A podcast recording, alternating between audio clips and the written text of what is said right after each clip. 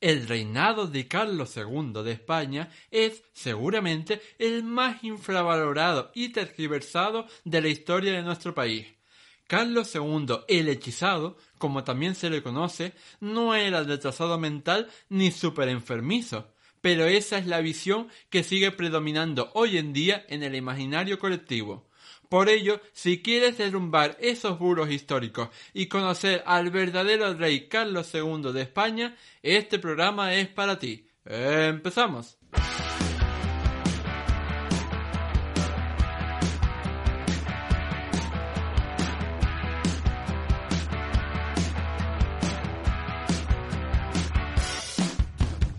Muy buenas a todos y bienvenidos al episodio 99 del podcast de Historia el programa con el que cualquier persona puede aprender sobre historia independientemente de su formación o nivel de conocimientos previos. Soy Oscar Hernández, historiador y divulgador histórico.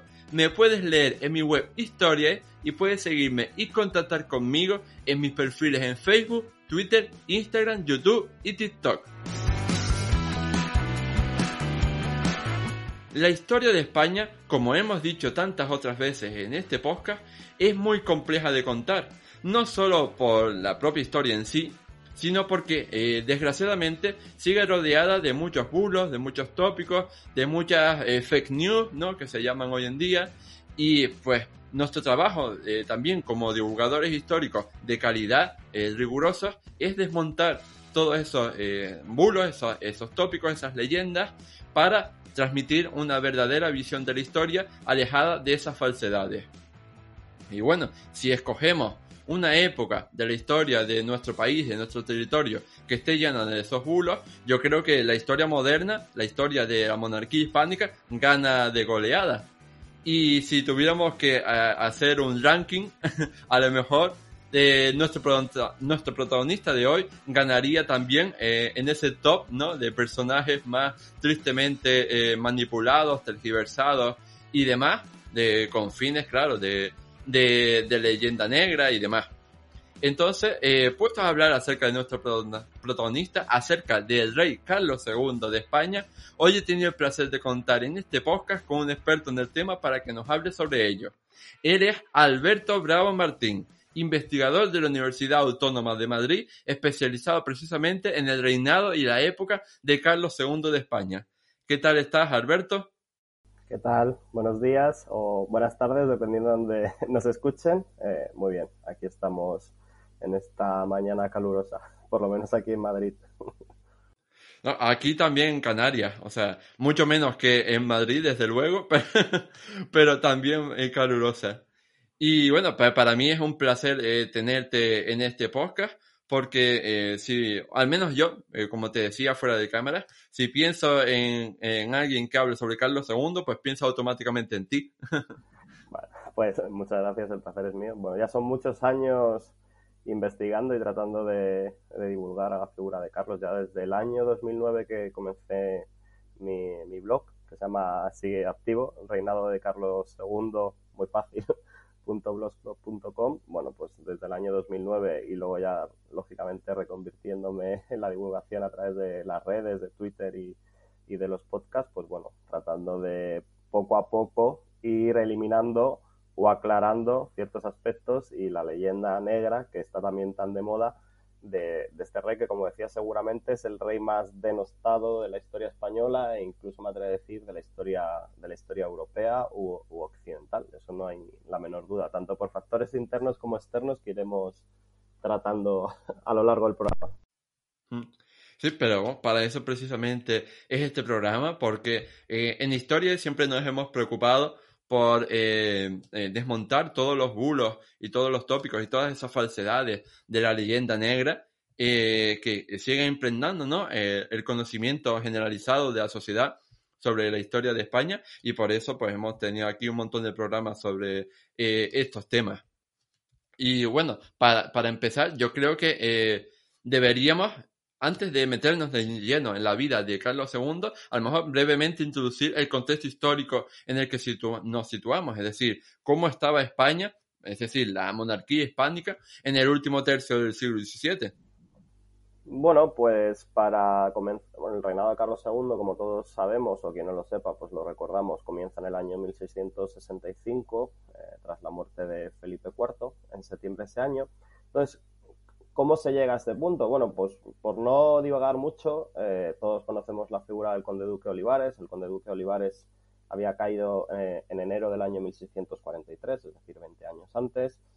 Al conde duque Olivares le seguirá lo que se ha dado en llamar una especie de valimiento blando por parte de, Luis de Haro, Luis Méndez de Haro, el marqués del Carpio, que digamos que será el protagonista de la segunda mitad del reinado de Felipe IV, el protagonista, digamos, político, pues eso, un válido que más que válido es amigo del rey y es muleta del rey, porque eh, Olivares, digamos que tenía una, era una figura con mucho ascendiente, era una figura mucho más mayor que Felipe IV y casi ejerce un papel de padre.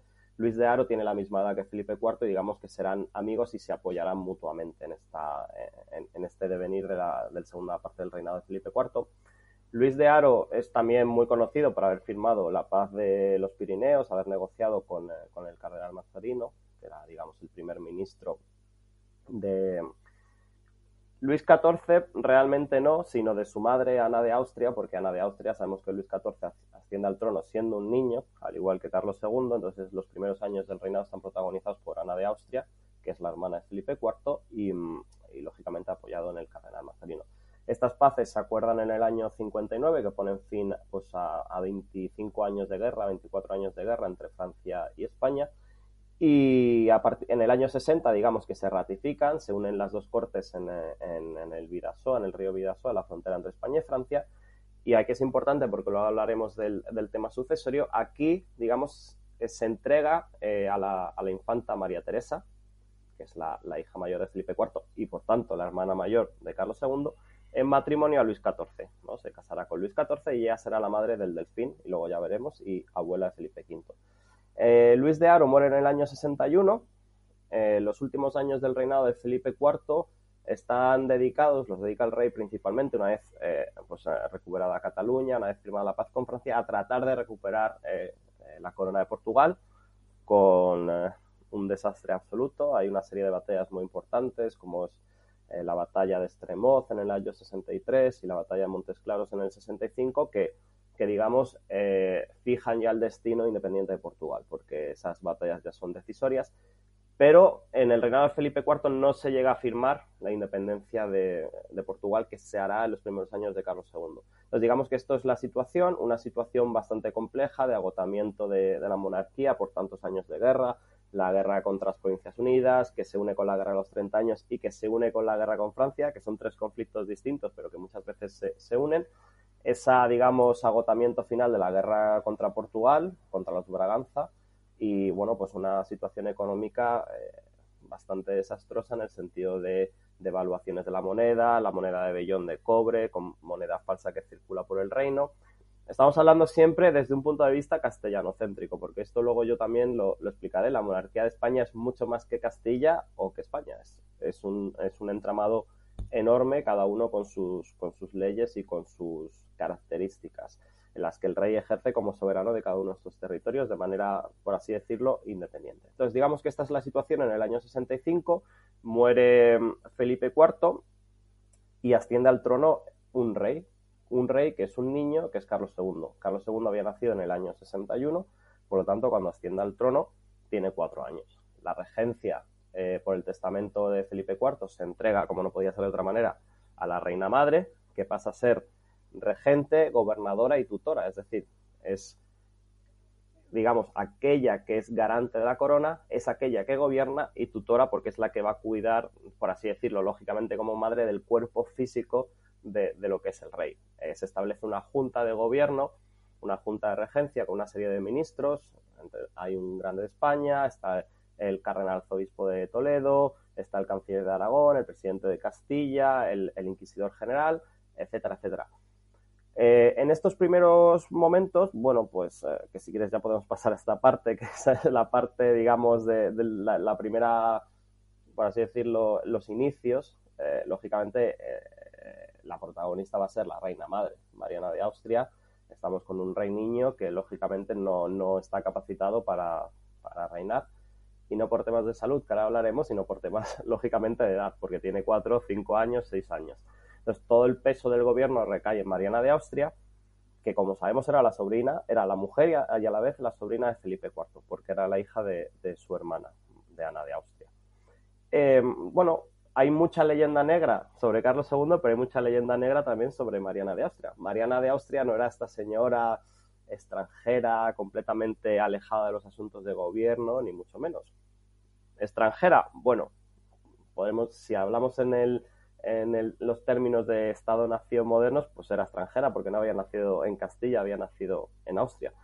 Pero no dejaba de ser una persona de la familia real. Hemos dicho, era la sobrina del rey, era hija de una infanta española y se había criado en Viena en un ambiente bastante españolizante, como era la corte de Viena. Por lo tanto, no era una persona ajena a la cultura española y tampoco era ajena a los asuntos de gobierno, porque poco a poco el rey, en los últimos años, sí que había ido introduciéndola en ciertos temas probablemente el rey en previsión de que él ya era mayor y lógicamente podría morir. Entonces, Mariana de Austria, cuando digamos asciende a la regencia, sí tiene una cierta experiencia y por supuesto no es una mujer que no esté al tanto y es una defensora clara de, sabe, lleva en las venas lo que son, digamos, entre comillas, la ideología de la Casa de Austria. La conoce, es, es madre de rey, esposa de rey, hija de emperador, hija de infanta, nieta de reyes, bisnietas de reyes, o sea, no es una persona cualquiera, esto se lleva en la sangre. Ella, eh, la Junta de Regencia le hará un caso relativo, ella poco a poco se va a ir apoyando en ciertas figuras, ¿no? Todos conocemos, sobre todo su confesor, el padre Juan Everardo Neidhart o Nitar, como lo llamaban en España, porque este era un señor austriaco que había sido su confesor desde que ya era pequeña y cuando ya vino a España vino con él.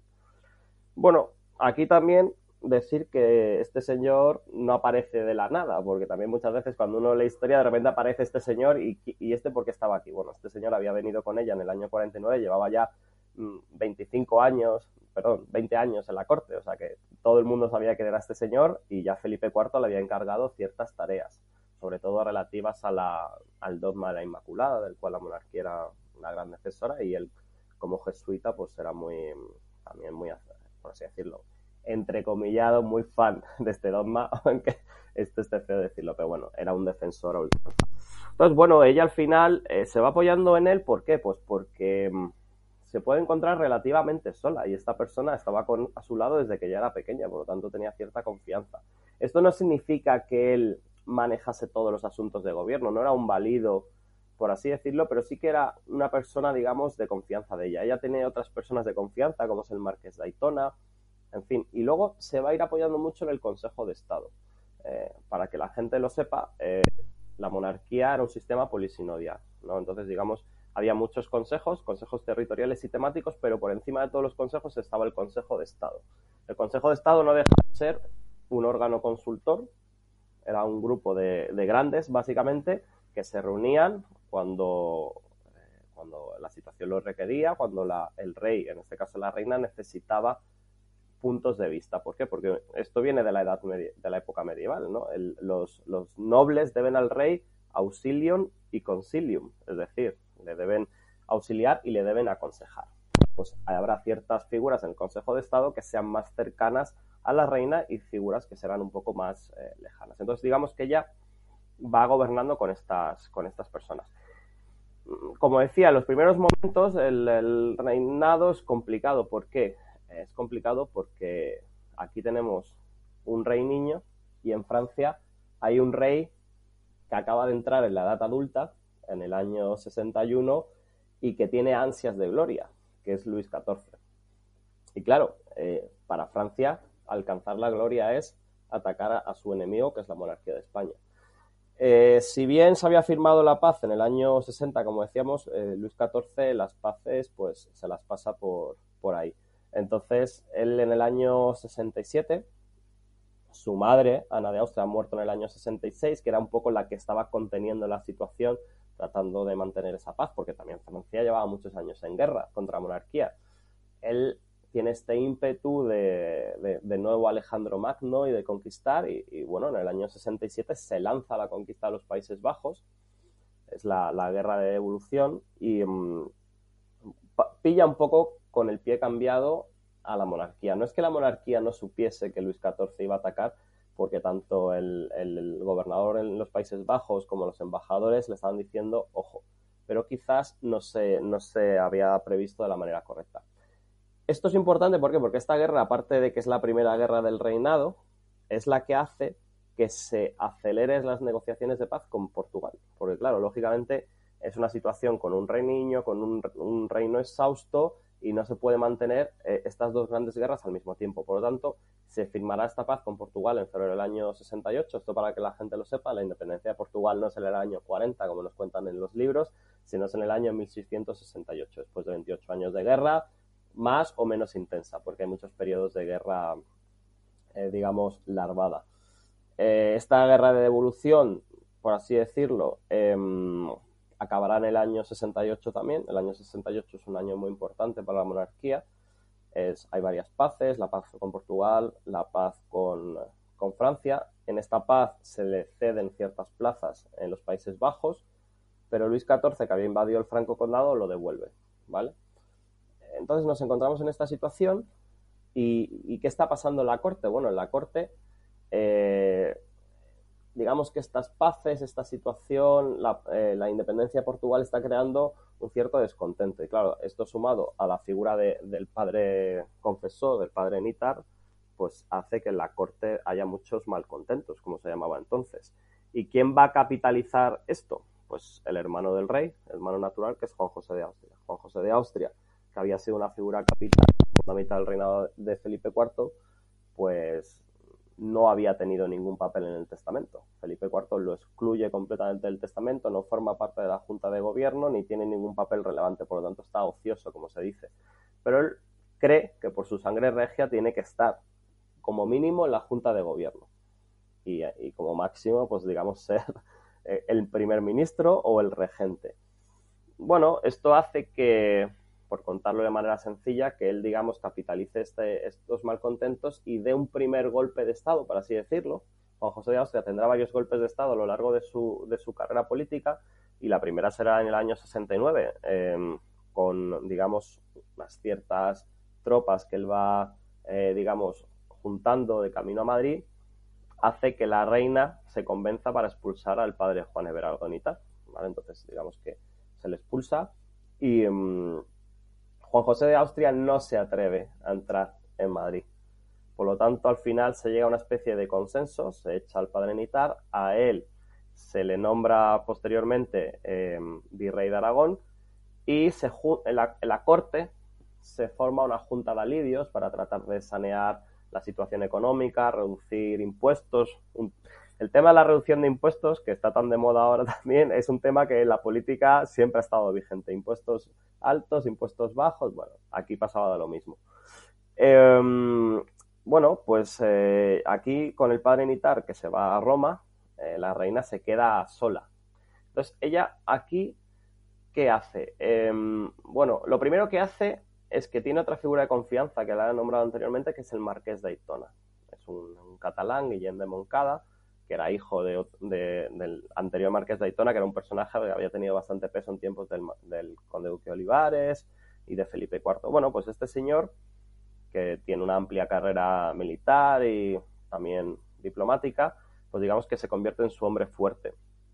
Y esta persona será la que le, le, dirá, oye, aquí hay que hacer una guardia real porque no nos puede pasar otra vez que de repente alguien entre en la corte sin ningún problema. Entonces, cuando se funda digamos, la guardia, la nueva guardia real, conocida por todos como la chamberga, ¿no? Esta chamberga, de la cual, digamos, él será la primera persona en estar al mando, el marqués de Aitona, pues eh, es un cuerpo que, un cuerpo militar, un cuerpo de defensa del rey, que va a crear también bastante eh, descontento en la corte porque lógicamente, pues oye, eh, en una ciudad como Madrid, tantos militares armados muchas veces ociosos, pues lógicamente es una fuente continua de problemas. Y aquí, eh, bueno, eh, pasará otra cosa, porque entrando ya en lo que son válidos, válidos, por así decirlo, entrecomillados, va a ir poco a poco emergiendo una figura muy oscura que es Fernando de Valenzuela. Fernando de Valenzuela, eh, conocido como el Duende de Palacio, este es un personaje fascinante. Fernando de Valenzuela, em, pues era un, un hidalgo de orígenes, bueno, la familia era de Ronda, pero él había nacido en Nápoles porque su padre estaba allí sirviendo eh, como militar. Y bueno, esta persona inició su carrera como paje de los duques del infantado, cuando el duque del infantado está como virrey en Sicilia. Digamos que era un hombre que se había movido y, poco a poco había llegado a la corte. La corte, por así decirlo, son círculos concéntricos, ¿vale? Entonces está el rey en el centro y cuanto más cerca estás del rey, más poder tienes. Pero bueno, él poco a poco había aparecido allí en la corte y mm, hay una dama de la, de la reina, pues que normalmente los reyes muchas veces apalabraban los matrimonios de sus eh, sirvientes, les facilitaban el matrimonio porque lógicamente em, para una mujer de aquel entonces era muy importante encontrar un buen matrimonio y se, acuerda del matrimonio con, eh, Fernando de Valenzuela. Mm, bueno, pues esto le permite al poco a poco irse acercando a la reina y, ganarse su confianza. ¿Por qué? Porque hemos dicho que la reina se ha quedado muy sola después de, la caída de Nitar. El marqués de Aitona muere en el año 70 o 71, me parece. Entonces ella necesita alguien en quien apoyarse. Entonces esta persona, poco a poco, eh, ¿qué hace? ¿Cómo se gana la confianza de la reina? Bueno, pues le va a ir dando chivatazos. porque Al final los reyes están muy solos sus estando siempre acompañados están muy solos y muchas veces muy alejados de la realidad. Entonces, este le empieza a, pasar chivatazos, oye, se comenta esto, y poco a poco se va ganando su confianza. Ella, lógicamente, lo que trata es de que esta figura vaya ascendiendo para que pueda estar más cercana a él. Entonces, bueno, em, le, va a ir consiguiendo ciertos cargos. Eh, introductor de embajadores es un cargo muy importante porque el introductor de embajadores es un cargo que, mm, que, deriva del espía mayor, el famoso espía mayor de Felipe II. Bueno, esto porque se llamaba el espía mayor, porque básicamente lo que hacía era espiar a los, a los embajadores que estaban en la corte. Pero realmente este cargo deriva rápidamente en introductor de embajadores. Pues el introductor de embajadores básicamente lo que hace es, em, pues nada, eh, cuando llegan los nuevos embajadores, organiza, digamos, eh, la primera audiencia con el rey o con la reina, eh, le da los primeros pasos, les busca aposento, en fin. Pues él, este es uno de los cargos que tiene. Y posteriormente, él va ascendiendo también ministerialmente porque le da un, le consigue finalmente un puesto en el Consejo de Italia, ¿vale? Esto es importante porque él empieza ya a tener mano con asuntos de gobierno, aunque sean menores, pero poco a poco se va especializando. Entonces, bueno, ya se ve como a mediados, comienzos de los años 70, 72, 73, este señor ya lo empieza a conocer todo el mundo en la corte. Y poco a poco se va, ganar, va ascendiendo más, más, más y más y va teniendo más peso, tanto que los ministros extranjeros ya saben que hay que pasar por él cuando quieren conseguir algo con la reina. Bueno, pues em, básicamente este señor al final consigue un título de Castilla, Marqués de Villasierra, que está en Ávila, y estamos en el año 75, que es un año muy importante, porque la mayoría de edad de Carlos II fijada en el testamento de, Felipe IV llegaba ese año, es decir, cuando el rey cumplía los 14 años. Esto es importante, eh, hay que formar casa al rey. No, para quien no lo sepa, eh, ¿qué es la casa del rey? A ver, em, la casa del rey no es la casa donde vivimos, como estamos ahora. Se entiende la casa del rey como todos sus servidores. Y la casa del rey tiene principalmente cuatro, cuatro áreas para que la gente lo sepa de manera muy rápida digamos que está el, jefe de la casa propia en sí, que es el mayordomo mayor, y luego vamos a tener al caballerizo mayor, que quién va a ser el caballerizo mayor va a ser el jefe, pues digamos, de las caballerizas, de los caballos, carruajes, etcétera. Es decir, la persona que va a estar con el rey cuando el rey viaja o cuando se mueva a los reales sitios, etcétera. Luego vamos a tener la capilla real, que lógicamente es el espacio, digamos, religioso, pero también importante, a cuyo frente estará el capellán mayor, que es el mayor, que es el patriarca de las Indias. Y ya a nivel mucho más cercano al rey, tenemos el sumiller de Cox. El sumiller de Cox es el jefe de la cámara, que es la cámara, son las instancias privadas del rey, las habitaciones privadas del rey. Y esta es la persona que va a tener más poder porque es el que está más cercano al rey. Hemos dicho, cuanto más cercano al rey, más poder. Para que la gente se haga una idea, eh, los grandes válidos del siglo XVII, Lerma y Olivares, fueron sumiller de Cox. ¿vale? Entonces, quien va a ser Sumiller Records va a tener muchas posibilidades de ser un válido. Bueno, Valenzuela no entra en la casa Valenzuela es una, es una hechura, como se decía, es un cliente de la reina, pero la reina trata de situarle cerca del rey. En, el sumiller de Corps, eh, que es el cargo más importante, va a ser el duque de Medinaceli, que luego veremos en la segunda parte, va a ser el, primer ministro. Pero bueno, Valenzuela se va ganando poco a poco la confianza del rey. ¿Por qué? Porque Valenzuela va a ser famoso por organizar grandes festejos, corridas de toro, eh, organizar obras de teatro, etcétera. Estamos en los años en los que Calderón todavía sigue vivo. Aquí eh, Calderón de la Barca sigue componiendo y está en la corte con, Carlos II, porque tenemos muchas veces la imagen ¿no? del Calderón de Felipe IV, ¿no? de ese siglo de oro, pero Calderón sigue vivo, ya es mayor, bueno, en el año 81, y vamos, es, una época esplendorosa la corte, el tiempo de Fernando de Valenzuela.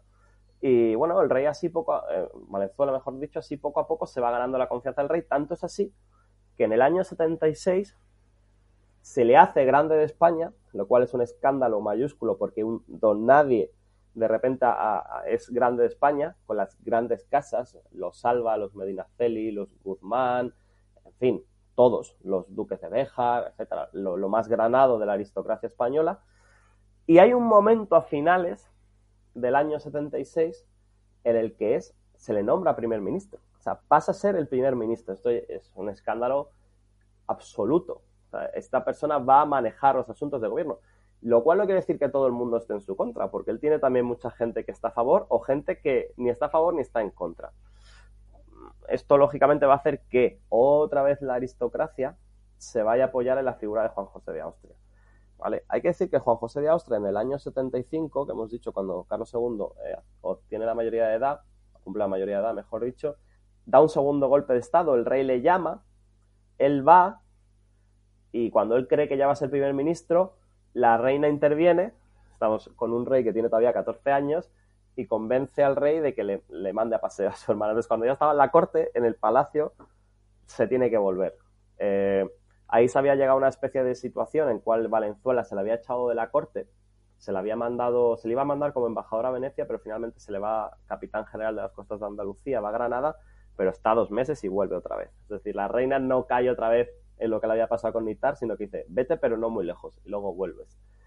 Pero aquí en el año 76 finales, es decir, un año y medio después, em, ya la situación explosiona, porque aquí ya no es, aquí se está tocando, digamos, la base misma del sistema, es decir, los grandes de España, estás metiendo a alguien que no, un advenedizo, como se decía, un hombre nuevo, y esto afecta. este tema de los advenedizos tendrá mucho peso en el siglo XVIII con, con los primeros Borbones, ¿no? Pero aquí todavía no se acepta que alguien de un nivel tan bajo pueda llegar tan alto. Entonces ahí sí que don Juan eh, finalmente se moviliza y por hacerlo muy sencillo, en, enero del 77, es decir, pocos meses después, Valenzuela no dura nada de primer ministro, se consigue hacer con el poder, se expulsa o se exilia a la reina, la reina se la encierra en Toledo, en el Alcázar de Toledo, se la encierra, se la manda a Toledo, no está encerrada, se mueve con libertad por Toledo, pero al que, al que sí se captura esa Valenzuela, que se había refugiado en Escorial, se le captura y se le manda lo más lejos que se podía. Se le manda a las Islas Filipinas y estará encerrado durante más de una década en el castillo de Cavite, ¿vale? Eh, posteriormente se le permitirá salir de allí, pero no volverá a la península, va a México y él muere allí de, de la coz de un caballo en el año 92 pero allí había ya mucha gente que temía que Valenzuela volviese a la corte. Entonces, claro, en aquel momento están tanto Medinaceli, que es el primer ministro, como su sucesor, que es el conde López, que no, no, no queremos que este señor vuelva porque no vaya a ser que nos la lía. Entonces, él se pasa los últimos años de vida entre Filipinas y, México. Eh, tenemos a don Juan en el poder, y aquí si quieres, pues podemos iniciar con la segunda parte del, reinado, que ya sería, digamos, la época de los grandes ministros de Carlos II. Mm. Sí, eh, bueno, eh, que quería comentar varias cosas, ¿no? Porque, eh, primero, que para todos los que somos super frikis, ¿no? Y super fans de series como Juego de Tronos, pues, ¿no? En tu intervención ha quedado clara que, que ¿no? La propia realidad, nuestra propia historia, puede ser incluso mejor que cualquier guion de Juego de Tronos o de cualquier otra serie, ¿no? De, intrigas para ciegas y de, de, ¿no? de, juegos de poder, porque estamos viendo ¿no? que, por ejemplo, la, la, propia vida de Fernando de Valenzuela valdría para una serie increíble sobre su vida. Y, la vida de Valenzuela es absolutamente maravillosa. La, la, persona que más lo está trabajando es el profesor Antonio Álvarez Osorio, catedrático de la Universidad Autónoma, y es que es un personaje que de la nada se convierte en grande de España y primer ministro y, y luego acaba en Filipinas y en México. Es un personaje fascinante, vamos. Sí, yo veo ahí una miniserie de HBO, no sé qué. Totalmente. Algo así, muy chulo. Y porque es un personaje fascinante y que estoy seguro de que eh, la gran mayoría de las personas que estén escuchando o viendo este podcast, pues no lo conocían o prácticamente no sabían quién era. Y, y como tú decías, tenemos que en en 1665, ¿no? Eh, bueno, nació, o sea, mejor, llegó al reinado, pero eh, se extiende esta minoría de edad hasta, hasta que cumple los, los 14 años, en 1675. Y eh, tenemos esta segunda, digamos, parte del reinado, ya en mayoría de edad, hasta que muere, ¿no? En 1700. Entonces, ¿cuáles son las líneas básicas, ¿no? Vistas, a, vistas grosso modo de la política interior en estos 25 eh, años que quedan? Bueno, eh, como decía, em, en el año, la regencia acaba en el 75, pero se alarga dos años más, que es uno de los motivos por los que llega el golpe de Estado de Don Juan. Eh, don Juan José de Austria sube al poder en el año 77 y muere en el año 79, es decir, solo gobierna dos años pero él inicia un ciclo reformista muy importante que seguirán sus sucesores, que ahora, iremos comentando, que básicamente va a ser que, bueno, él está muy empeñado con el alivio de los vasallos, es decir, rebajas fiscales, pero también es muy importante el tema monetario. Como yo comentaba, eh, la, peor herencia casi que deja Felipe IV es el desajuste monetario. Eh, no vamos a entrar mucho en este tema porque es bastante denso y pesado, pero bueno, eh, por decirlo, todos, todos conocemos las bancarrotas de, Felipe II, la situación con Felipe III y, lógicamente, la guerra, las guerras de Felipe IV que hacen que, haya un desajuste importante eh, en Castilla. Em, bueno, básicamente el gran error en estos años es eh, la emisión de la moneda de Bellón, que se llamaba, que al final es cobre. Realmente, inicialmente es una aleación de cobre con un poco de plata, que es lo que da un poco de valor a aquella moneda, pero rápidamente el mercado eh, se empieza a inundar de moneda falsa, hay muchísima moneda falsa, tanto nacional como internacional. Eh, ¿Por qué? Porque, bueno, hay lo que se decía, no saca de moneda, muchos eh, extranjeros, pues, por así decirlo, cambian bellón y se sacan la plata de Castilla y luego hay muchas devaluaciones, va fluctuando el valor de la moneda. Entonces, claro, toda esta inestabilidad monetaria lógicamente repercute en el comercio. Entonces, don Juan, una de las primeras cosas que hará es esto. Don Juan hará muchas otras cosas porque iniciará varias visitas. ¿Qué son las visitas? Las visitas es cuando a los virreyes y gobernadores, pero no solo, a otras instituciones, pues se les visita para ver qué están haciendo, para tratar de, de reducir la corrupción, porque había corrupción, eso no hay ninguna duda. Em, igual que la hay hoy, lógicamente, eh, la corrupción ha existido siempre. Y, mm, bueno, lógicamente él purga eh, tanto el Consejo de Estado como los distintos consejos e instituciones para poner a los suyos. Pero bueno, por entrar un poco en el tema monetario, que es interesante porque es uno de los puntos más destacados del reinado de Carlos II, en el año 79 se hace una junta de moneda que se llama eh, para, pues bueno, para tratar de solucionar. Bueno, don Juan, como hemos dicho, muere en septiembre del 79, por lo tanto no realmente no, no, llega a tener ningún papel él, pero sí que estas decisiones de la Junta de Moneda repercutirán en el, en el gobierno sucesivo. También decir que don Juan, que llegó al poder entre los vítores del pueblo y como un mesías, a los pocos meses em, ya está todo el mundo quejándose de él, porque esto es muy español también. O sea, ahí vemos ahora que estamos en, época electoral, pues hay un gobierno, la gente se queja mucho, llega otro gobernante y porque la gente está cansada del anterior, pero en dos días están otra vez poniendo de vuelta y media al nuevo gobernante. Bueno, pues esto no es nuevo de España, esto siempre ha pasado. Entonces, don Juan le pasa un poco lo mismo.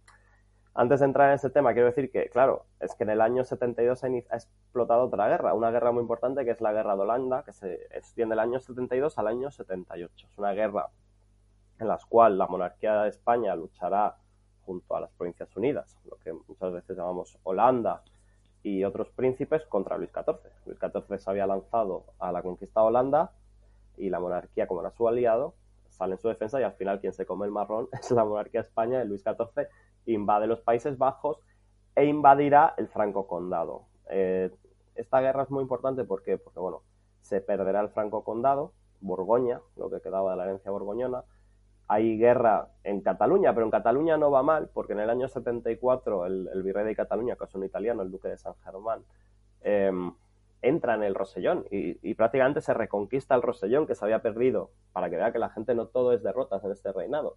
Eh, se reconquista el Rosellón. ¿Qué pasa? Que, por otra parte, esto es el problema también de la monarquía, que es tan amplia, estalla una revuelta en Messina, en la isla de Sicilia, que Luis XIV apoyará para tratar de sacar las tropas de Cataluña. Entonces se sacan tropas de Cataluña, se llevan a Sicilia, se pierde la iniciativa en Cataluña, no se conquista el Rosellón, aunque se había tomado algunas plazas como Belaguardia, etcétera, y mm, la guerra de Sicilia, digamos que se enquista un poco, pero bueno, finalmente se soluciona con el apoyo de, la Armada holandesa la guerra en Sicilia, en Cataluña se mantiene, en, las, digamos, en los Países Bajos se pierden varias plazas, pero sobre todo se pierde el Franco Condado. Esta guerra eh, finaliza con la paz de Nimega, que se firma en el año 78. Em, bueno, esta paz es bastante, se ve bastante negativamente, bastante humillante, se entrega el Franco Condado, etcétera, y esto afecta también al gobierno de Don Juan, lógicamente. ¿Por qué? Porque, bueno, Don Juan ya tiene varias cosas negativas. Él vino a cambiar todo, al final hay, un, hay carestía, hay, el precio del pan está disparado, se ha firmado una paz humillante, eh, bueno, en fin, eh, no se han hecho las mejoras que él propagaba. Por lo tanto, su imagen en el año 79, cuando él muere, pues está bastante cuesta abajo. Volviendo al tema de la moneda, eh, lo dicho, él muere en el año 79. ¿Quién le sucede? Bueno, en un primer momento no se sabe muy bien quién le va a suceder, pero finalmente Medinaceli, esto porque si entramos en estas peleas no acabamos nunca, pero finalmente el duque de Medinaceli, que hemos dicho anteriormente, que era sumiller de corps del rey, es decir, la persona que estaba más cerca, el sumiller de corps, cuando el rey se levanta, o sea, el sumiller de corps normalmente dormía con el rey en la misma cámara, y si no dormía él, dormía un, por así decirlo, uno de sus subalternos que eran los gentiles hombres de la cámara. Eh, entonces, cuando el rey se levantaba era el primero que el que le vestía, el que le calzaba, el que estaba con él, etcétera. Entonces, lógicamente tenía una confianza, estaba cerca, podía hablar con él, podía recomendarle. Eh, el duque de Medinaceli es el gran de España más rico, eh, cuanto más Enríquez de la Cerda. Eh, bueno, pues esta persona asciende al, ministerio en el año 80, febrero del año 80, y, y digamos su gobierno se extenderá hasta el año 85. Bueno, eh, el reinado de Medina, o el reinado, el gobierno, mejor dicho, de Medinaceli, eh, se va a caracterizar también por, mantener esta, este hilo reformista que se había iniciado con, Juan José de Austria. Entonces, en el año 80 se, se, hacen varias pragmáticas, que las tengo aquí apuntadas porque es imposible acordarse de memoria, pero sobre todo en febrero del año 80, pues lo que se trata es de meter mano al tema de la moneda de Bellón. Entonces lo que se trata es de bajar el valor nominal de esta moneda para que esta moneda vaya saliendo del mercado y vaya entrando plata. Entonces, digamos, hay tres tipos de moneda, porque está la moneda verdadera, la moneda de molino, que se heredaba del tiempo de Felipe IV. De molino, ¿por qué? Porque la acuñación se hacía con un molino en el ingenio de Segovia, pues básicamente era un molino de agua en el cual se metían las placas de cobre y el molino, por la propia presión, pues estampaba la moneda o acuñaba la, la moneda, ¿vale? Por eso se llama moneda de molino. Y luego había la moneda falsa eh, nacional, que normalmente, eh, pues digamos que por así decirlo, los, em, las redes corruptas y mafiosas habían establecido eh, en las montañas, los montes de Toledo, etcétera, ingenios de este tipo y acuñaban moneda falsa que no tenía alianza de plata. Y luego, a su vez, pues franceses, genoveses, comerciantes de todo el tipo, trataban, metían moneda falsa de fuera del reino, pues falsificaban esta moneda. Esta moneda pesaba menos que las otras, porque las otras digamos que tenían un peso parecido y era muy distinto diferenciarlas, pero estas sí que, sí que pesaban un poco menos. Entonces, bueno, se baja esta moneda, lo que se trata es de que salga de que esta moneda, pues recuperarla y, por así decirlo, reacuñar nueva moneda con un valor nominal más eh, adecuado a lo que es la realidad. y que la plata vaya saliendo, porque claro, ¿qué pasa? Que la gente con tanta moneda de cobre y moneda falsas, la plata se la guardaba en casa y no salía. Entonces digamos que era un sistema monetario que estaba em, podrido, por así decirlo. No había moneda. O sea, estamos en una época en la que ahora tenemos, eh, pagamos con tarjeta, con billetes, las monedas no valen nada, o sea, no valen lo que valen realmente, no tienen ese valor intrínseco. Por aquel entonces la moneda sí, o sea, la plata valía porque era plata, el oro valía porque era oro, ¿no? Esto ahora, lógicamente, en el sistema monetario actual no es así. Bueno, pues a estas, a esta, digamos, a estas pragmáticas le siguen otras reales cédulas, otras pragmáticas. No se consigue realmente solucionar el problema, ¿vale? Porque al final se da cuenta que la gente tampoco está sacando la plata y que no se está recuperando esta moneda, ¿vale? Entonces digamos que al final em, es un poco, la intención es buena, pero no se soluciona el asunto, por así decirlo. Tanto es así que varios años después, en el año 84, se vuelve recuperar el antiguo valor de la moneda nominal, lo cual es una declaración de que las pragmáticas del año 80 han sido un desastre, ¿vale? Entonces, ¿qué pasa? Que si bien, pero esto es importante porque a pesar de que fracasan, se toma conciencia del problema y se tratan de buscar soluciones, ¿vale? Que esto no, se había hecho hasta la fecha. Entonces, eh, digamos que se inicia esta dinámica. Eh, en el año 84, hemos dicho, se, se, vuelve al valor de la moneda anterior y el gobierno de Medina se empieza a tambalear.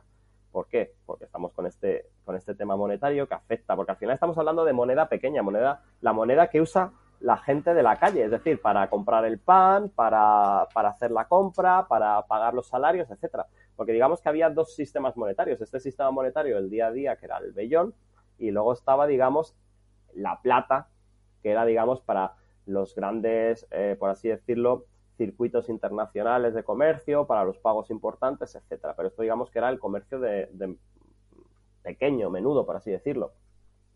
Bueno, pues esto se suma a que hay una crisis importante, hay una carestía también de pan, suben los precios, desajuste monetario y ha estallado otra guerra, porque Luis XIV no se sabe estar tranquilo y en el año 83 hemos dicho que se ha firmado la paz de Nimega, pero él inicia una cosa que es muy interesante se llama la política de reuniones. Bueno, él, las reuniones, ¿qué significa? Él monta unas cámaras de reuniones que se llaman, que son unos pequeños, por así decirlo, tribunales, los cuales él va a reclamar ciertas tierras en base a derechos históricos. Es decir, él ha conquistado ciertas plazas en las guerras anteriores y él dice, vale, pues si yo he conquistado esta plaza, las tierras que están alrededor también forman parte de esto. Entonces, él monta estos tribunales que son falsos, por así decirlo, y, reclamarán ciertos derechos. Entonces, él poco a poco va arañando territorio, va arañando territorio y va incorporando las plazas que ya ha conquistado. Al principio la monarquía tiene un punto de, pasivo, por así decirlo, pero claro, la situación se vuelve insostenible, sobre todo con Luxemburgo. En Luxemburgo, eh, digamos que todo lo que es, el, ah, sabemos que Luxemburgo era un ducado cuya capital era homónima, se llama también Luxemburgo, entonces poco a poco va arañando territorio hasta que prácticamente la plaza de Luxemburgo está cercada por Luis XIV, entonces hay un momento en el que se declara la guerra. Se le declara la guerra porque, oye, esto ya es inadmisible. Entonces, bueno, se declara la guerra, Luis XIV cercará a Luxemburgo, se le, se le bombardeará durante mucho tiempo, una resistencia heroica y épica por, parte de la población luxemburguesa, de la guarnición y del gobernador, que es el príncipe Chimay, ¿vale? Pero la plaza cae. En el año, cae en el año 84, en mayo creo que es, eh, cae Luxemburgo, que es una plaza fundamental porque está, para que la gente no lo sepa, Luxemburgo, si tenemos en cuenta los Países Bajos y Holanda, digamos que está en el pico de abajo, entonces, digamos, tiene una situación de cuña entre Francia, el Imperio y los Países Bajos, es una plaza muy importante. Tenemos la situación monetaria, la situación económica. A su vez, ese año 84, Luis XIV bombardea Génova, que es el gran. Génova es un protectorado de la monarquía de España, es decir, la monarquía es incapaz de defender a, su protectorado, a su aliado. También Luis XIV había atacado Gerona, pero Gerona, a diferencia de Luxemburgo, sí consigue resistir y no cae. Bueno, pues todo esto hace que la situación del duque de Medinaceli sea muy complicada. Entonces, al final Medinaceli, que además había, ya lógicamente tenía muchos descontentos en la corte, etcétera, mm, pues eh, se le cesa. Se le cesa como primer ministro, sale de la corte en el año 85 y le había hecho medio la cama uno que hasta ahora había sido su subalterno, que era el conde Oropesa, Manuel Joaquín Álvarez de Toledo, conde Oropesa eh, era uno de los gentiles hombres del rey, es decir, uno de los que estaba por debajo del sumiller de Corps. Eh, había ascendido, y esto es muy importante, a la presidencia de Castilla. el presidente de Castilla es el puesto más importante del reino después del rey, ¿vale? Del reino de Castilla. Con el favor de Medinaceli, Oropesa había ascendido a la presidencia de Castilla, que era un cargo muy importante, porque era encargado, pues digamos, por así decirlo, de, los suministros de pan, de, bueno, del mantenimiento, por así decirlo, de la seguridad pública, en fin, era un personaje muy importante. Y bueno, pues Oropesa pasará a ser primer ministro em, sin serlo, porque él no, nunca será nombrado primer ministro como si lo fue Medinaceli, porque él no quiere, em, cree que si tiene ese cargo o si es válido, etcétera, pues oye, puede caer. Entonces él se mantiene como presidente de Castilla, pero para todos, lógicamente, es un válido. Todos los, los ministros extranjeros le tratan como así, y entonces él, de hecho, hay varias, eh, hay cartas de los embajadores, el embajador de Inglaterra creo que es, que dice, bueno, sin, sin ser ministro ni pretenderlo, lo es todo. Es decir, eh, que al final era encargado de todo. Bueno, pues Manuel Joaquín Álvarez de Toledo probablemente sea una de las grandes figuras estelares del reinado, el conde Oropesa, él seguirá con el tema reformista y le estará muy empeñado en otro tema que es un debate también que sigue existiendo hoy en día, que es el tema de los impuestos. ¿Hay que subir o hay que bajar impuestos? Bueno, él abogaba por bajar los impuestos, porque si bajas los impuestos se reactivaba la economía, ¿vale? Entonces, es un debate, como decía, que existe entre los políticos de hoy. Pues esto no es nada nuevo, es decir, que nada está inventado en política. Él aboga por reducir impuestos para reactivar la economía y rebajar o reducir el personal de los consejos, porque él decía que había mucha gente, esto es también otro tema de hoy, había muchos em, trabajadores públicos, trabajadores públicos, muchos que no, pues por así decirlo en términos modernos, no eran productivos y, que eran salarios que se estaban pagando y que estaban cargando el erario público. Entonces él trata de reducir el personal de los consejos, el, el Consejo de Indias, el Consejo de Italia, etcétera, etcétera, y luego él ya sí se va a meter con el tema de la moneda esta vez de manera muy importante. Hay una, hay una pragmática en el año 86, ¿vale? En el año 86 él va a hacer una pragmática de la, de la, de la plata, de evaluación de la plata, ¿vale? Lo que trata es de que la plata española valga lo mismo que la plata internacional, ¿vale? Para tratar de hacer, digamos, de ajustar. Entonces, digamos que habrá dos tipos de plata. La plata vieja, ¿vale? Y la plata nueva la plata nueva, que serán nuevas acuñaciones, son unas monedas muy chulas para que la gente que quiera buscar en Google, si pones em, moneda de plata año 1686, eh, se llamaban las Marías, ¿vale? Estas Marías, ¿por qué? Porque si la gente que lo busque verá que tiene la moneda el anagrama de la Virgen María, no una M. Entonces estas monedas que son bastante espectaculares, pues digamos que son la plata, la plata, la plata nueva. Y esta, esta plata eh, se usará, por así decirlo, para el comercio interior, ¿vale? para reactivar un poco el comercio interior y, bueno, la otra se mantendrá un poco para pagos internacionales. Entonces, esta, mm, devaluación de la moneda, lógicamente, no tiene un efecto eh, inmediato, pero poco a poco sí que va a hacer, va a solucionar el gran problema de la monarquía del último siglo, que era el tema de, la inestabilidad monetaria. Poco a poco, esta pragmática, unida a otros ajustes que se irán haciendo, hará que entre plata en el mercado, que el sistema se, se sane, que salga la moneda falsa, etcétera, etcétera. Entonces, claro, esto es importante, ¿por qué? Porque cuando, cuando llega la Casa de Borbón el año 700, esto ya llevaba unos cuantos años en vigor y lógicamente hay una situación saneada. Cuando, cuando Felipe V llega a, la monarquía de España, no es que los grandes eh, ministros que le acompañan en un primer momento, pues por ejemplo Jean-Michel Amelot, que es un, un economista francés que viene con él, no es que de repente son hacen un milagro y reactiva la, la, economía española, sino que esa, esa economía española ya se estaba eh, consolidando, ya se estaba depurando en los últimos tiempos.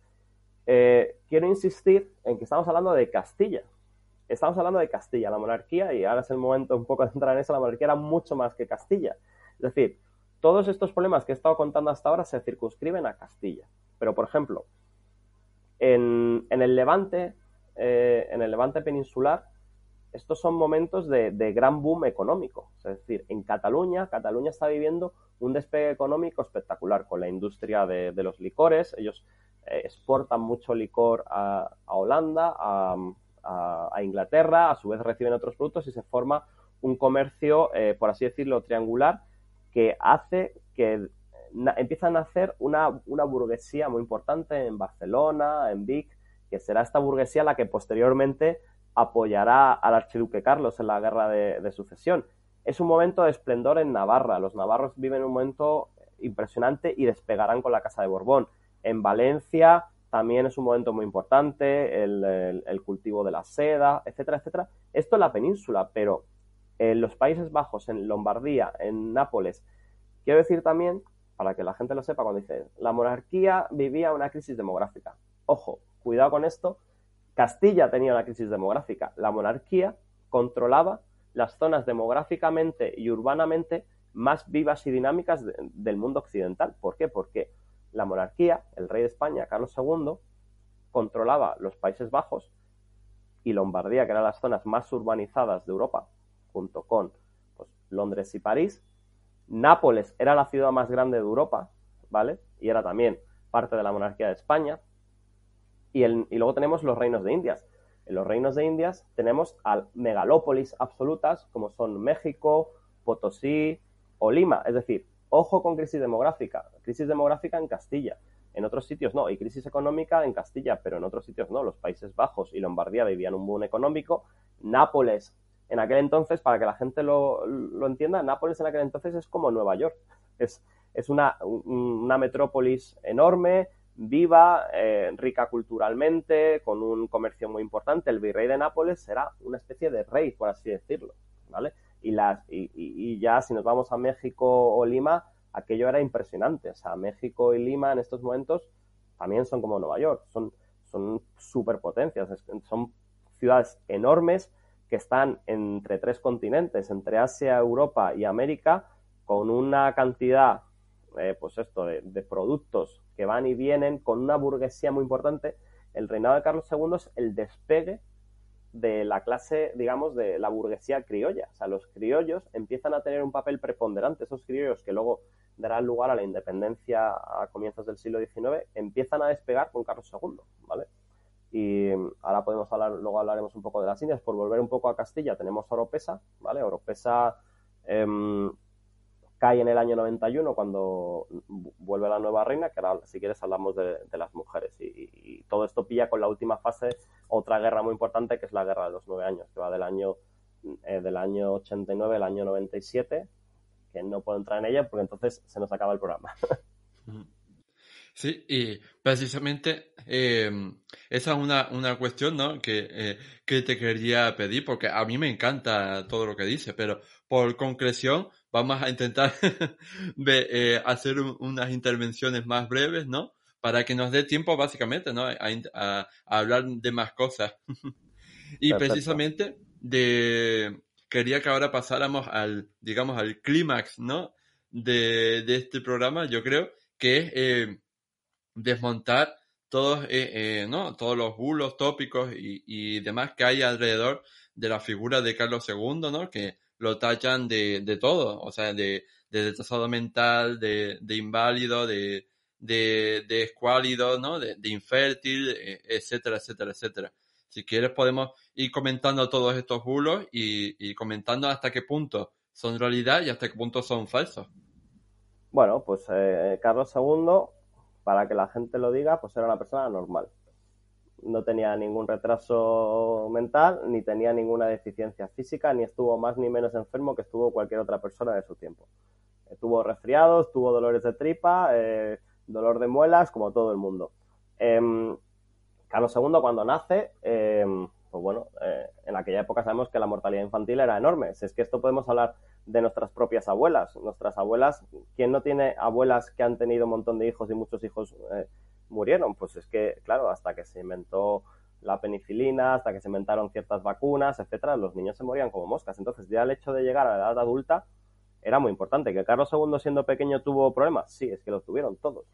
¿Cuántos infantes murieron? ¿Cuántos hijos se le murieron a Felipe IV? ¿Cuántos hijos se le murieron a Luis XIV? ¿Cuántos hijos se le murieron al emperador? Eh, de Austria, muchísimos. Eh, bueno, pero una vez que supera la primera infancia, eh, Carlos II tiene una vida normal. En la correspondencia yo he manejado correspondencia de, embajadores, de cortesanos, él mismo la correspondencia de Carlos II suya con su madre, con sus hermanas, de una vida normal. Va a cazar, monta a caballo, baila, sale al campo a pasear, le encanta, a Carlos II le encanta estar en el campo, como a casi todos los reyes, le encanta el sitio de Aranjuez, está allí, se tira todo jornadas enteras cazando bajo el sol o bajo la lluvia y cargando un arcabuz de aquella época que sabemos que pesa y él está perfectamente. Hay momentos en los que está enfermo, lógicamente, porque todo el mundo nos ponemos enfermos, eh, algunas enfermedades más graves que otras, pero es normal. Para que la gente lo entienda, Carlos II eh, se murió más mayor que murieron otras personas que nadie diríamos que son enfermos, como por ejemplo don Juan de Austria, ¿no? el vencedor de Lepanto. Nadie decimos don Juan estaba enfermo. Bueno, pues don Juan se murió mucho más joven que Carlos II o el príncipe Baltasar Carlos, o Fernando IV de Austria, que era también su primo, que era otro, otro bueno, en fin, había un montón de personajes que se, y, Luis XIV estuvo a punto de morirse varias veces en su vida. Luis XIV, para que la gente lo sepa, a los 20 años se le habían caído los dientes y se había quedado calvo, porque había tenido una enfermedad y, y pues eso, por eso empezó a usar pelucas, Luis XIV, y no tenía dientes. Y, y, Leopoldo I, que era su, que era su tío, en el año 78 hace testamento porque casi se muere también.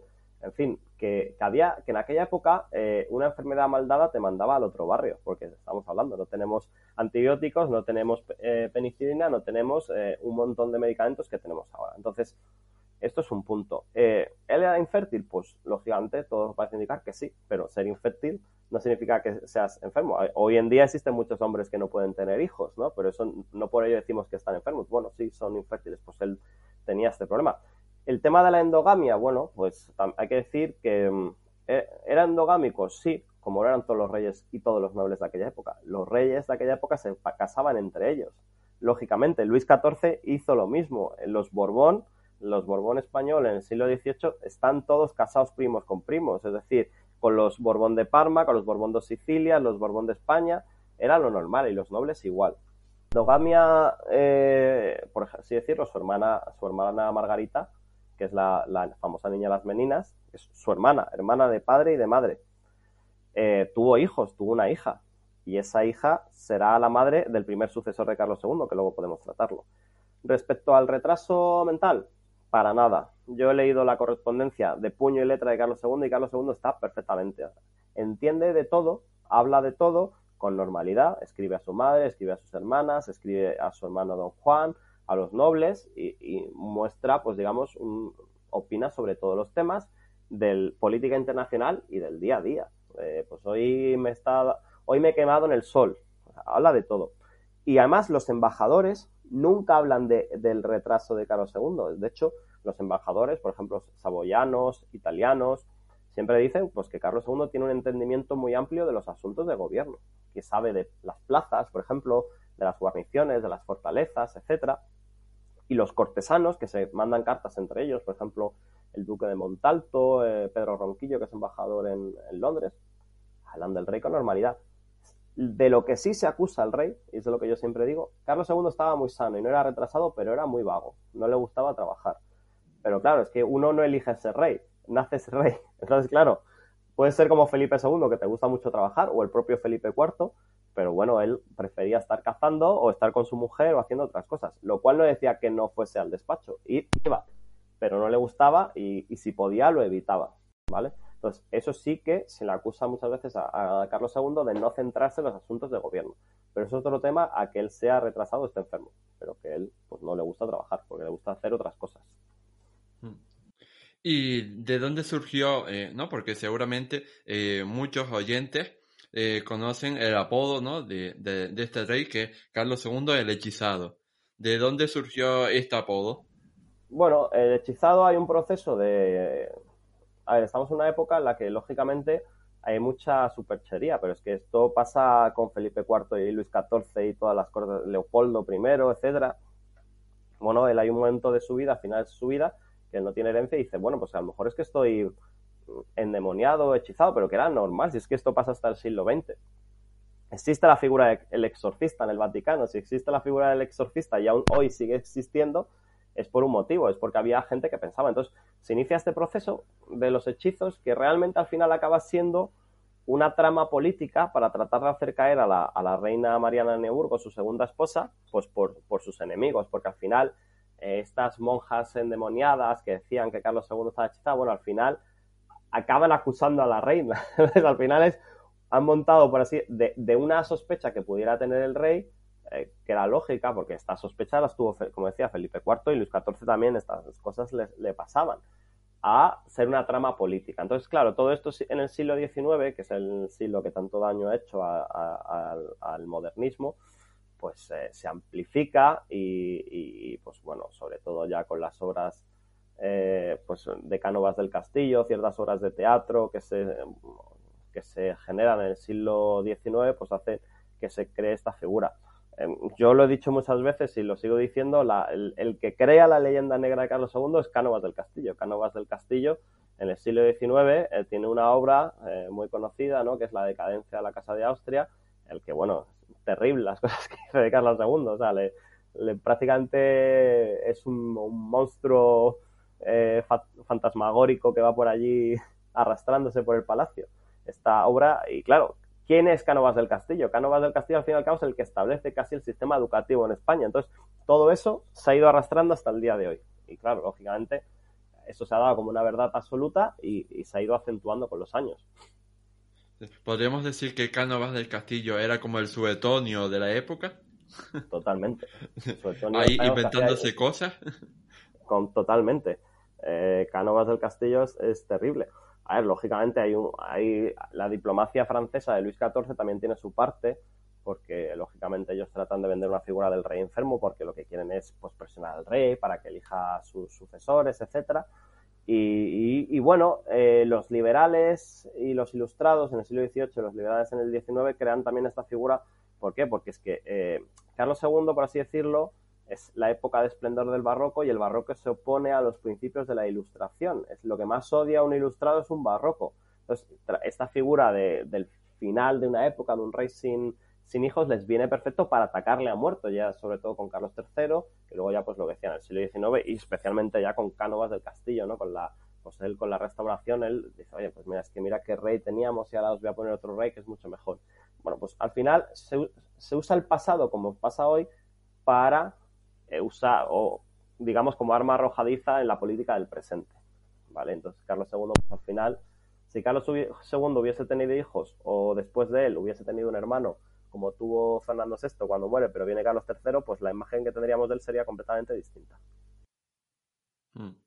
Sí, y pues, otro de, de estas, ¿no? Eh, bulos y demás relacionados con Carlos II que también afecta a su predecesor, es esta distinción ya superada ¿no? por la historiografía, pero que sigue presente en la sociedad entre Austrias mayores y Austrias menores.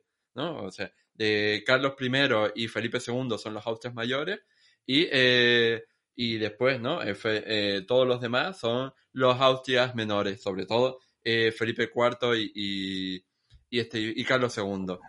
Bueno, pues eso es un error bastante grave porque, bueno, ya no hablo de, Fel de Carlos II, pero es que tratar de Austria Menor a Felipe IV, cuando probablemente es el rey más importante de la monarquía, junto a Felipe II, pues es que Felipe IV, mm, con todos sus errores o todos sus aciertos, es una figura impresionante, es una persona, eh, pues a, a, nivel humano, a nivel político, a nivel de cómo él regló la propia monarquía, de un peso fundamental.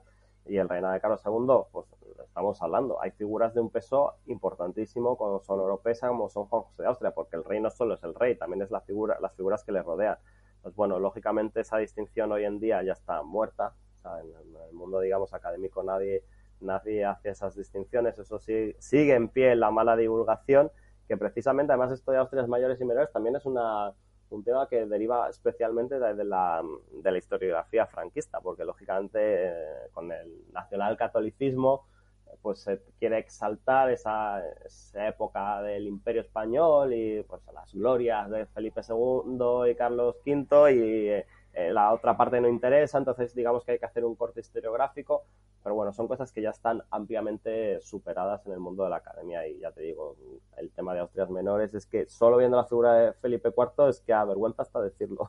Mm, sí, por eso te... No, eh, conectamos al principio del programa con eso de que decíamos de que la, eh, la academia no sabe trasladar sus conocimientos eh, al mundo cotidiano, ¿no? Al mundo de la sociedad, porque pues yo creo que si, si la gente sabe o sea, normalmente la gente no sabe historia, pero si sabe eh, un poco de historia, pues te dirá eso, ¿no? Eh, autos mayores, autos menores, eh, la decadencia, tal, eh, a Carlos II el hechizado, y es eso lo que se perpetúa, también gracias a muchos malos divulgadores históricos.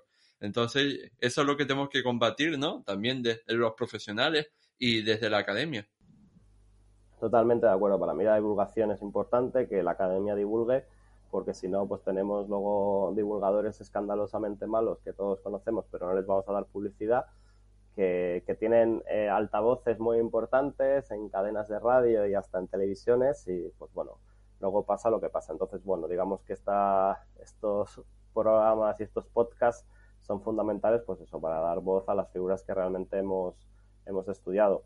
Porque ya te digo, eh, también quiero que quede claro a la gente, eh, Carlos II ni leyenda negra ni leyenda rosa, lo hemos dicho. Carlos II no es esa piltrafa parafraseando a cierta divulgadora, pero no es tampoco Fernando el Católico ni Felipe II, entonces que tampoco hay que exagerar. Pero su reinado no es esa decadencia que también se ha estudiado, es una reconfiguración, es, usando otro término muy moderno que se usa ahora, que es resiliente, lógicamente es una monarquía que se sabe adaptar a los nuevos tiempos y sabe perdurar y pervive y aguanta. Esto es una de las cosas que a mí me llevó a estudiar la figura de Carlos II, ya siendo yo muy pequeño, diciendo, claro, si yo siempre decía, bueno, esto, que aquí todo el mundo, esto es lo peor de lo peor, pero llegamos al año 700 y la monarquía era igual que en, que en tiempos de Felipe II, quitando Portugal. Entonces, tampoco sería esto un desastre absoluto.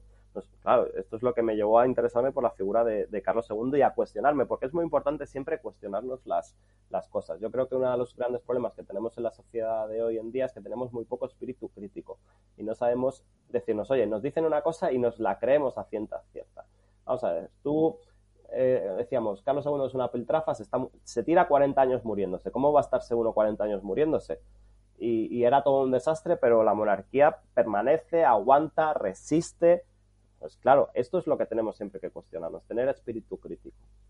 Mm, que, de, bueno, ya lo dice el dicho, ¿no? El sentido común es el menos común de los sentidos. Eso es, correcto. Y si quieres, pues, por, por no alargarnos mucho, podemos contar el tema sucesorio, que yo creo que a la gente sí. le interesará. Sí. Eh... Porque, claro, eh, como tú decías, eh, ¿no? y también lo podemos vincular con el tema de las mujeres, porque Carlos II tiene dos esposas pero eh, si era infértil, pues ninguna de ellas le, dio un sucesor, ¿no? Y entonces, pues ahí se originó el problema eh, que derivaría en la guerra de sucesión.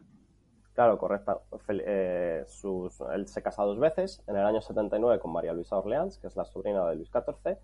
Esta muere en el año 89 y, y, y se casa posteriormente ese mismo año con Mariana de Neuburgo, que Mariana de Neuburgo es, una, es la hija del elector del Palatinado de Neuburgo y que sobre todo es la hermana de la emperatriz.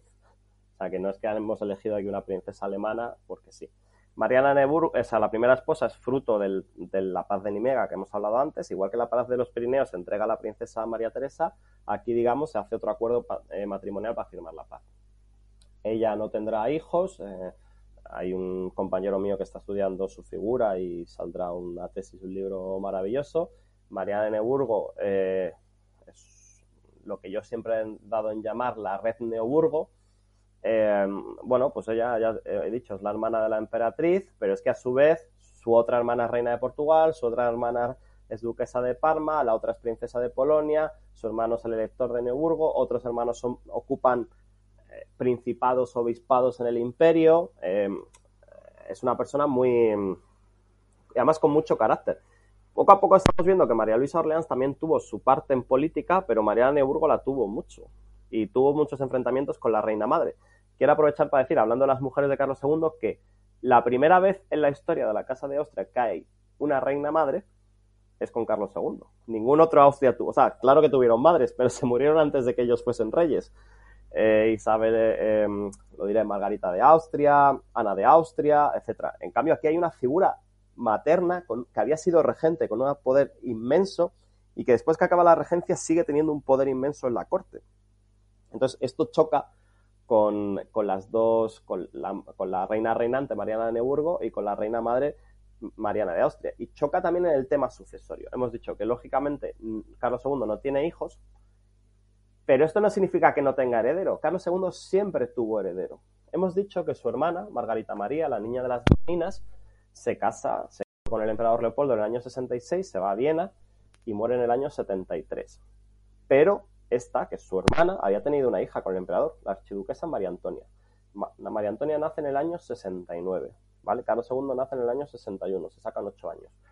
Em, esta señora cuando nace ya es, eh, todo el mundo piensa que va a ser la reina de España, porque todo el mundo piensa que la van a casar. Y de hecho hay una coplilla que tengo yo por aquí, cuando en febrero del año 69 llegan a Madrid las nuevas del nacimiento de la archiduquesa María Antonia, de la sobrina de Carlos II, Carlos II tiene ocho años en aquel entonces, hay una coplilla que gira por la corte que dice, pues que permitís, señor, nos nazca una reina bella, hija del emperador, no permitáis con ella nos nazca otro confesor. Hacen referencia al padre Nitar, es decir, como, como la reina Mariana de Austria había venido con un confesor de Austria, y dice, a ver si nos va a venir esta también, entonces, todo el mundo pensaba que esta era la, futura reina de España, pero ojo, no solo reina consorte, sino potencial reina titular, porque si moría Carlos II, ella era la heredera universal de la monarquía, la archiduquesa María Antonia. Carlos II tenía dos hermanas, hemos dicho, María Teresa, reina de Francia, que se había excluido por el testamento de eh, Felipe IV, y Margarita. Y esta tiene una hija. Si Carlos II muere, esa es la reina de España. Entonces, por eso se quiere casar a Carlos II con ella para volver a unir a los dos ramas de la Casa de Austria. ¿Qué pasa? Que se llevan ocho años. Y cuando Carlos II es en el año 75, 76, ya es mayor de edad, claro, se, acuerda el matrimonio con esta chica, pero es que, claro, ella tiene ocho años. Y hasta, hasta que, digamos, por así decirlo, sea núbile, pues eh, tenga, le venga el periodo, pueda ser madre, pues Carlos II tiene que estar esperando y urgía un heredero. Por eso se rompe ese acuerdo matrimonial y se la casa con María Luisa de Orleans, ¿vale? Eh, la archiduquesa María Antonia se casa con su padre Leopoldo, la casa con el elector de Baviera, Maximiliano II Manuel de Baviera. ¿Y qué pasa? Que, claro, esta chica es la nieta de Mariana de Austria y Mariana de Austria la ama muchísimo, es su nieta, es su única nieta. Entonces, ¿qué, ¿qué va a hacer? Va a presionar a Carlos en dos sentidos. Primero, para que le dé el gobierno de los Países Bajos a su marido, la reina reinante María de Neburgo quiere que se le dé a su, a su hermano, que es el elector de Neburgo. Bueno, pues esta batalla la gana la reina madre y se pone en el gobierno de los Países Bajos al, al marido de su nieta. Su nieta muere en el año 92, pero oye, ha tenido un hijo, eh, José Fernando, el príncipe electoral José Fernando de Baviera. Ese es el nuevo heredero de la monarquía. Y mm, Mariana de Austria, que muere en el año 96, eh, hace jurar a Carlos II que va a poner a su bisnieto, que será el heredero. Y en el primer, Carlos II tiene tres testamentos. En el año 96, el primer testamento, que no se conserva, pero se sabe de él, eh, es José Fernando, el heredero. Pero digamos que ese testamento se pierde, se olvida un poco, hasta el año 98. En el año 98, ¿qué pasa? En el año 98, Luis XIV y el, rey de Inglaterra hacen un tratado de reparto de la monarquía, a espaldas de la monarquía. Se reparten porque si Carlos II muere, nos repartimos al príncipe de Baviera le damos esto, yo me llevo esto y tal. Bueno, esto cuando se entera Carlos II, Carlos II, hemos dicho, es muy vago para asuntos de gobierno, pero cuando son temas dinásticos o de sucesión, está allí el primero, en el Consejo de Estado. Y él se, se cabrea muchísimo y hace un nuevo testamento que se reafirma en nombrar a José Fernando de Baviera el heredero. Este testamento se conserva, yo lo he tocado con mis propias manos, lo he visto, lo he leído, y el rey de España es José Fernando de Baviera. Yo lo digo porque todo era así, es decir, seguía el testamento de Felipe IV, de la reina, de la infanta Margarita, María Antonia que ha muerto, José Fernando. ¿Qué pasa? Que este niño muere en febrero del año 99, las grandes carambolas que cambian la historia, si no ahora mismo tendríamos reinando la Casa de Baviera en España. ¿Qué pasa? Como el hijo de los reyes católicos que también murió. Exacto, son carambolas de la historia que cambian todo. Y hubiese sido para que la gente, esto, estos son ucronías, pero como nos gustan mucho las ucronías, hubiésemos tenido un rey de España que también era duque de Baviera y elector del imperio. Por lo tanto, hubiese habido allí un territorio importante en Alemania que era Baviera, que dependía del rey de España y que a su vez le permitía tener voto en el colegio electoral imperial Em, y bueno, cuán distinto hubiese sido también la historia de Alemania. Cuando si el rey de España, a lo mejor Prusia no hubiese tenido ese peso y la reunificación alemana hubiese sido de otra manera, ¿vale? Esto para que lo entendamos. Bueno, pues cuando muere este niño, ahí solo quedan dos opciones. O los hijos del emperador o los hijos de, de Luis XIV. ¿Por qué? Porque el emperador es hijo de una infanta española y Luis XIV es hijo de una infanta española. Son primos entre ellos y a su vez primos con Carlos II. Bueno, pues, em, ¿qué pasa? Que Carlos II no hay ningún momento, hay unos momentos de duda, pero no voy a entrar en ello porque son temas complicados, pero prácticamente desde el primer momento Carlos II tiene claro que el heredero va a ser los sucesores de su hermana mayor, María Teresa. ¿Por qué? Porque el emperador son familia, sí, pero más lejana, porque el emperador es hijo de su tía. Pero es que el, que está allí, el delfín de Francia, es su, es su sobrino. o sea, es mucho más directa la relación. Pero claro, no puedo poner al delfín de Francia porque no se pueden unir las dos coronas de Francia, pero pongo a, su hijo. Pero no al primogénito, porque también en un segundo momento se pueden unir las coronas, sino al segundo. ¿Y el segundo quién es? Felipe d'Anjou, Felipe V. El archiduque Carlos, hay un cierto momento en el año 97 donde se dice que si el emperador manda tropas para defender Cataluña, le dice Carlos II, le nombraré em, sucesor. Hay unas cartas, son las únicas. Es el único momento que yo conozco y que yo he estudiado que se dice que, puede ser el heredero. Pero cuando la gente dice, oye, ¿por qué no se nombró a, la Casa de Austria? Bueno, es que Felipe V también era un Austria. o sea, es que su, padre era un Austria porque Luis XIV, aunque fuese un, era un hijo de una infanta española y estaba casado con una infanta española, o sea, había mucha sangre austria allí. Bueno, pues al final, eh, finalmente en, en, octubre del año 700 se firma, digamos, se firma, se tiene lugar el Consejo de Estado Decisivo en el cual se vota. Ojo, esto también es importante, aquí nadie obliga al rey a elegir a su sucesor, porque aquí surge la figura del cardenal Portocarrero. Es que el cardenal Portocarrero, veo, veo gente muy fan de la Casa de Austria y dice, es que el cardenal Portocarrero es un traidor, traicionó a la Casa de Austria. Ojo, el cardenal Portocarrero es una veleta. Él está con lo que quiere el rey. Porque aquí, él al principio, cuando el rey quiera de sucesor al príncipe de Baviera, él es bávaro. Cuando el rey duda de la Casa de Austria, él es austriaco. Cuando el rey quiere a Francia, a Francia. Es decir, aquí no es que la gente el rey no pintaba nada. La gente apoyaba lo que quería el rey. Lo que pasa es que había algunos grandes que sí que eran muy partidarios de la Casa de Austria, como por ejemplo el almirante o el propio conde Oropesa. Pero bueno, finalmente se elige testamento eh, a Felipe V y cuando muere Carlos II, te digo que no había nadie en Europa que no sabía que el sucesor era Felipe V. Es decir, no es que el emperador se llevase, oh Dios mío, una sorpresa, no me han elegido a mi hijo, han elegido, ya lo sabía. En el año 98 cuando acaba la guerra de los nueve años, que se firma la paz en el 97, el embajador imperial en Madrid, el conde Jarrac, eh, ya le dice a, Leopoldo II que está perdida la sucesión. O sea, él sabe que la sucesión está perdida. Claro, lo que pasa es que nadie sabía que, ahora lo estamos viendo en perspectiva, pero nadie sabía que Carlos II se muere en 1700.